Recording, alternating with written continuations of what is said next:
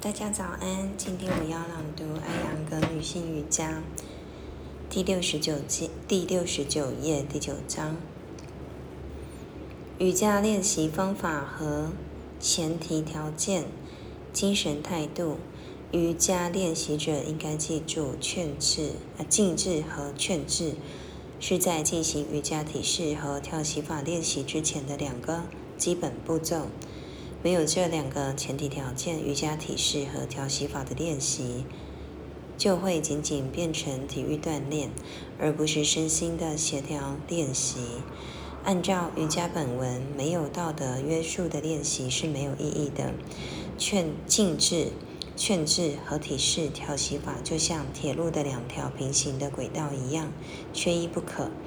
一般家庭主妇不需要担忧无法实现瑜伽的训练。自制和劝制的内容是正式培养好的习惯和帮助人们脱离坏习惯的。人们或许无法立刻完全接受这些道德约束，但是随着瑜伽练习的深入，人们会逐渐学习欣赏它们，并且追求它们。人们会领悟到这个世界上的痛苦是错误行为的后果。人们努力重新检讨自己的行为，使他们与人们所遵从的普世的戒律相一致。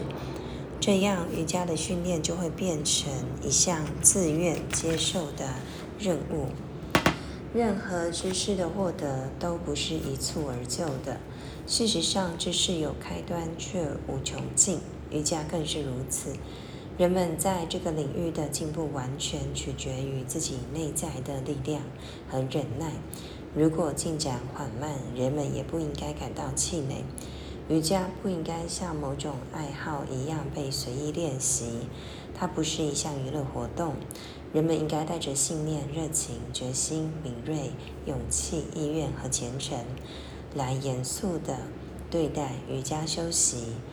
帕坦加利曾经提到，一个练习一个练习者的练习，按照身心的承受能力和倾向，可以分为三类：轻微、中度和深度。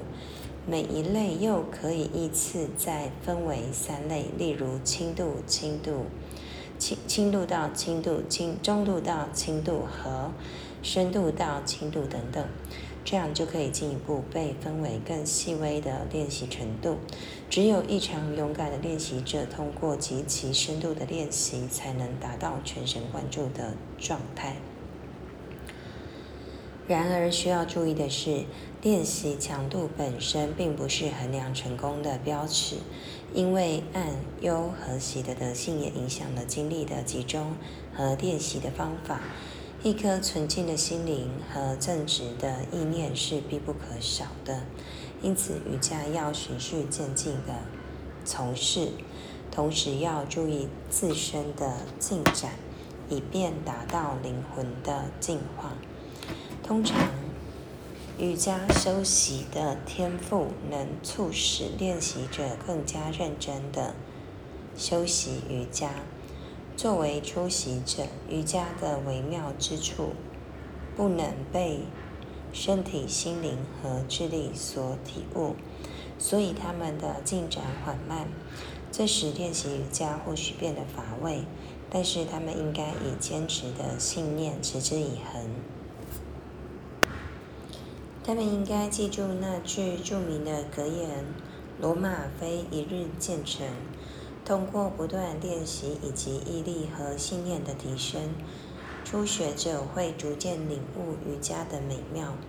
智力在练习瑜伽体式和调息法时，智力发挥着主要的作用。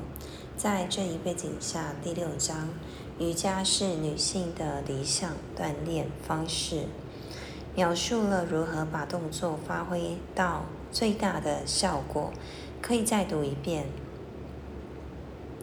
练习体式的动作不仅蕴含着身体的因素，而且对人生理和心理都有作用。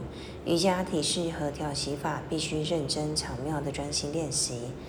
通常，一个练习者通过他的智力能掌握瑜伽体式和练习方法，但是很难把它转化到实践中来。仅仅有瑜伽体式的书面认识是虚幻的，只有理论知识和实践中的应用相结合，才能真正认识到其中蕴含的真理。当理论知识和经验知识相结合时，才能产生和谐、清晰和智慧。这就叫做般若。今天我的朗读就分享到这边，谢谢大家。